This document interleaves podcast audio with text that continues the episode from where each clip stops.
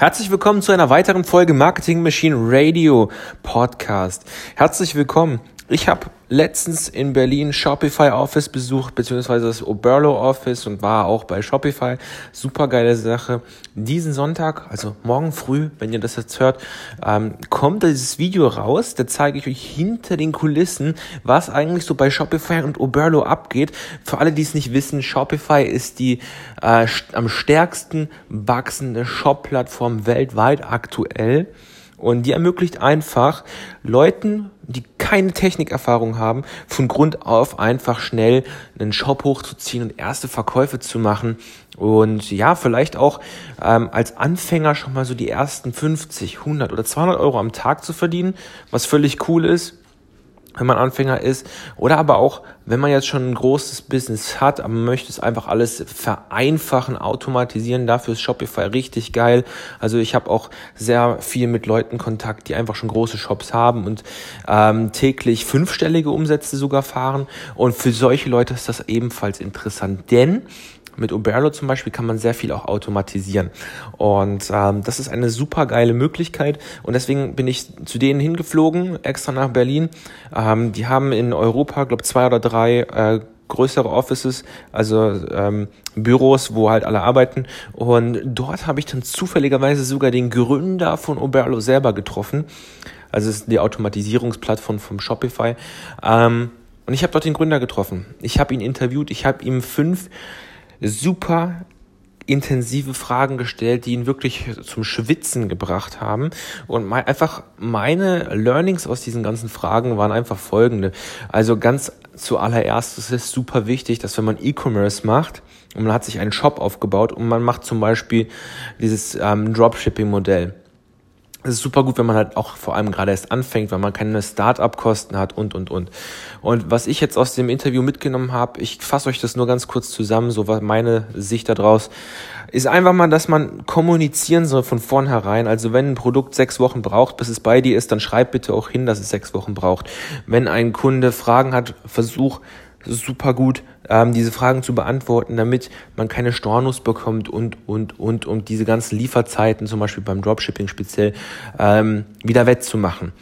Was ich auch ähm, wieder festgestellt habe, ist, dass es einfach einen Markt gibt, dem es völlig egal ist, wie lang sein Produkt, was heißt völlig egal, aber relativ egal ist, ähm, wie sein Produkt wie lange es braucht, bis das Produkt da ist. Hauptsache, es ist da.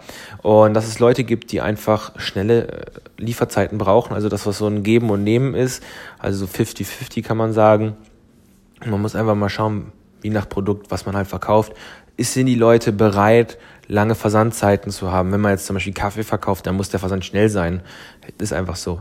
Ähm, wenn man jetzt irgendein, irgendein Produkt verkauft, das komplett unique ist, also einzigartig, was es so einfach nicht gibt, so im lokalen Laden, dann ist das völlig egal, wie lange das braucht. Hauptsache es ist dann da.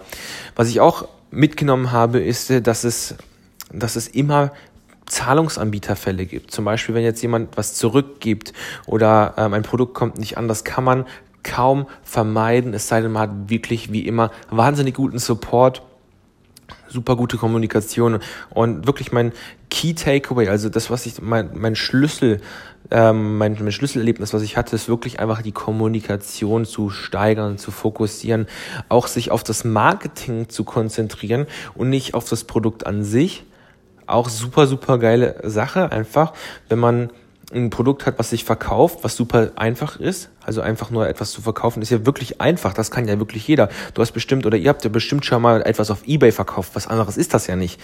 Ähm, einfach nur was zu verkaufen ist einfach. Aber was zu verkaufen, was einem Millionen macht, das ist wieder ein bisschen schwieriger aber auch nicht unmöglich. Und der Unterschied zwischen einem Produkt, was sich nur verkauft und der Unterschied zwischen einem, was Millionen generiert, ist einfach das Marketing. Und das habe ich wieder feststellen können. Ich habe aber auch feststellen können, dass man super viel automatisieren kann, gerade im Dropshipping-Bereich, jetzt auch äh, in Europa selber mit den ganzen ähm, Oberlo Verified Products. Ich will euch jetzt nicht alles hier verraten, was, in dem, äh, was ich in dem Video gesagt habe, weil das könnt ihr natürlich dann einfach auf YouTube nachschauen. Ich glaube, ihr seid alle smart genug, um das zu finden auf YouTube. Einfach mal äh, Samuel Winter eingeben ähm, auf YouTube und dann das Video suchen. Das nenne ich dann irgendwie, ich war bei Shopify oder Oberlo zu Besuch. So irgendwie so werde ich das nennen. Das findet ihr schon. Ich überlasse das an der Stelle mal euch einfach mal. Ähm, und sagt mir da einfach Bescheid, wie ihr das fandet, wie es hinter den Kulissen ablief. Und was ich auch noch mitgenommen habe aus dem Ganzen, ist einfach, dass man dass man einfach mal anfangen soll, dass man ein bisschen mal was machen soll, dass man, dass man nicht immer alles zu 100% überdenken soll, sondern einfach mal anfangen soll, sich zum Beispiel einen Shop hochzuziehen, ein Online-Business zu starten und einfach mal ins Tun zu kommen, damit der erste Schritt gemacht ist. Und ähm, ja, und dann sich einfach aufs Marketing fokussieren. Es geht hier nicht nur ums Produkt, es geht ums Marketing vom Produkt. Und das ist halt einfach das, was mir, was mir jetzt persönlich auch weitergeholfen hat.